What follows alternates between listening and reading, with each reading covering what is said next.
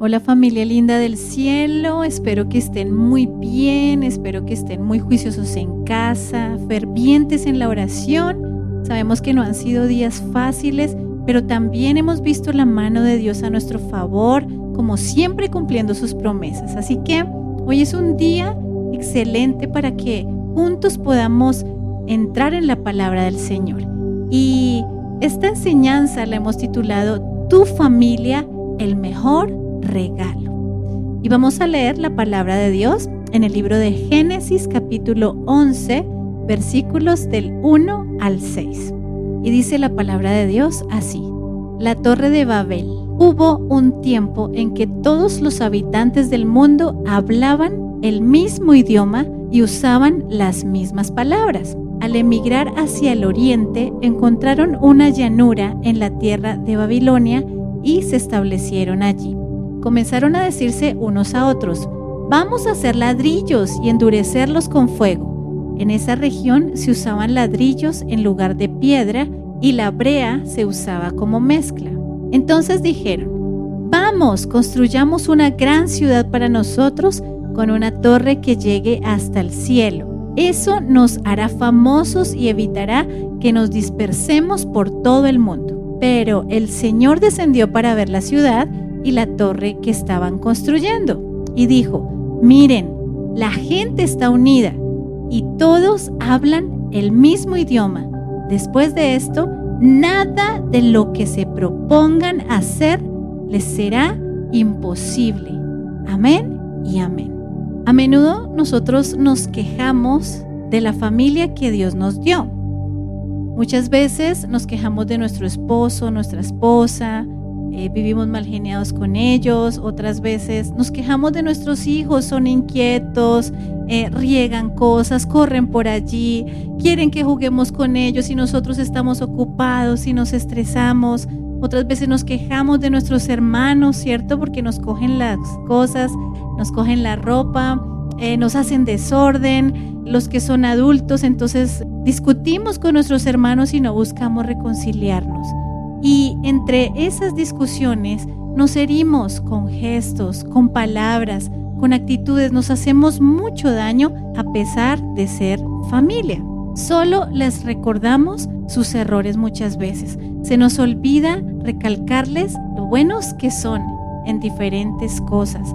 Se nos olvida agradecerles por todo lo que hacen por nosotros y tampoco les dedicamos suficiente tiempo. Muchas veces preferimos estar con nuestros amigos, con nuestro novio, preferimos estar en las redes sociales, viendo televisión o haciendo cualquier otra cosa, pero menos compartiendo tiempo de calidad con la familia que Dios nos dio. Sí, con nuestro esposo, nuestra esposa, nuestros hijos, nuestros padres, nuestros nietos, nuestros abuelos, nuestros primos. Pero yo te pregunto hoy, ¿qué pasaría si alguno de ellos hoy o mañana partiera de esta tierra. Ponte a pensar, Dios no lo quiera, alguno de ellos se nos adelantara hoy de esta tierra. Ahí sí lo recordaríamos, ¿cierto?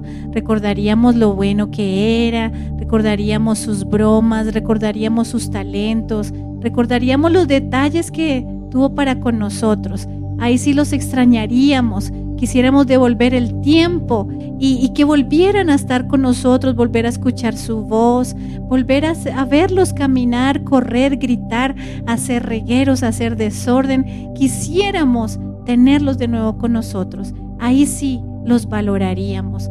Ahí sí valoraríamos todo el esfuerzo que hace el esposo cada día por salir a buscar la provisión o valoraríamos el orden y, toda la ayuda que la esposa y la mamá hacía diario en casa. Ahí sí valoraríamos a nuestros hijos, lo esforzados que eran en el colegio, en la universidad, la ayuda que nos daban en los oficios. Ahí sí los valoraríamos. Y se nos olvida que desde el principio Dios nunca ha querido que el hombre esté solo. Acordémonos que en el libro de Génesis Dios dijo que no era bueno que el hombre estuviera solo y que por tanto le haría una ayuda idónea para él. ¿cierto? Que fue la mujer. Y Dios luego les dijo, multiplíquense y fructifíquense. Y de ahí entonces se formaron todas las familias de la tierra. Dios siempre soñó con que las familias fueran unidas, como aquel pueblo que se unió para hacer la torre de Babel y lo lograron. Que Dios siempre soñó con que siempre habláramos un mismo idioma, que juntos lucháramos por nuestros sueños, por nuestros proyectos, que nos ayudáramos unos a otros. Tú no escogiste a tu familia, ¿cierto? ¿O acaso alguien puede decir, eh, yo, yo pude escoger a los padres que me correspondieron o a los hermanos que tengo en mi familia? No, déjame decirte que fue Dios quien escogió esa familia hermosa con la que hoy estás allí sentado en casa compartiendo de este momento. Dios les dio diferentes caracteres, Él sabía que tú los necesitabas así a unos canzoncitos, a otros mal geniados, a otros toma pelo, pero todos ellos complementan tu vida y Dios te los dio porque tú los necesitas. Debes tener claro que no hay familias perfectas. Por ejemplo, acuérdate de la familia de José. José era un poquito chismosito, ¿cierto? Y le contó a sus hermanos y a sus papás los sueños que había tenido y eso despertó envidia entre sus hermanos. También esa familia no era perfecta porque el papá de José como que tenía cierta preferencia hacia él y todos tenían diferentes errores y defectos. Así que, pues si tú te das cuenta que tu familia hoy no es perfecta, es cierto, ninguna familia es perfecta. Pero debes tener presente que Dios te dio a tu familia para cuidarte, para protegerte, para ayudarte y para acompañarte en esta carrera de la vida. Pero tristemente en el estrés de la vida se nos escapan detalles o se nos escapan momentos que luego lamentamos no haber compartido con ellos. Por eso hoy estás a tiempo. No esperes a que alguno de ellos abandone esta tierra para demostrarles tu amor, tu cariño, tus detalles, tu servicio. Muéstrales cuánto los amas. Y puedes hacerlo a través de los cinco lenguajes del amor. Te recuerdo que son contacto físico, abrázalos, dales besitos, acarícialos, sóbales la pancita. Ese es contacto físico. Luego también viene tiempo de calidad. Y es que, aunque estamos muy ocupados, sí, yo lo sé, con cosas del trabajo, que el oficio, con nuestros niños, cosas que nos desgastan, acuérdate que hoy tu familia está contigo, mañana puede que ya no lo esté. Entonces, saquemos tiempo para estar con nuestros hijos, para leerles un cuento, para hablar. Saquemos tiempo con ellos para jugar, para conversar, para comer, para tomarnos un café y disfrutar de cada día que Dios nos da. Pero también están los regalos. Si el Señor te da la provisión, no dejes de tener detalles tu mamá, con tu papá, con tus hijos, cuando puedas hacerlo. Son muy importantes los regalos también. Pero también están los actos de servicio.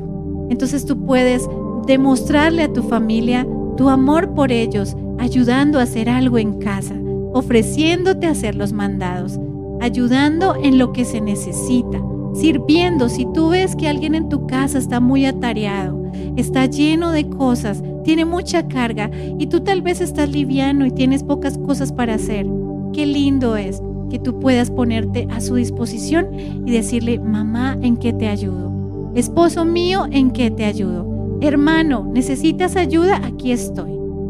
Son maneras de demostrarles nuestro amor. Y por último, las palabras de afirmación. Recuerda siempre ser agradecido y decirles todo lo bueno, todo lo precioso que ellos son para ti.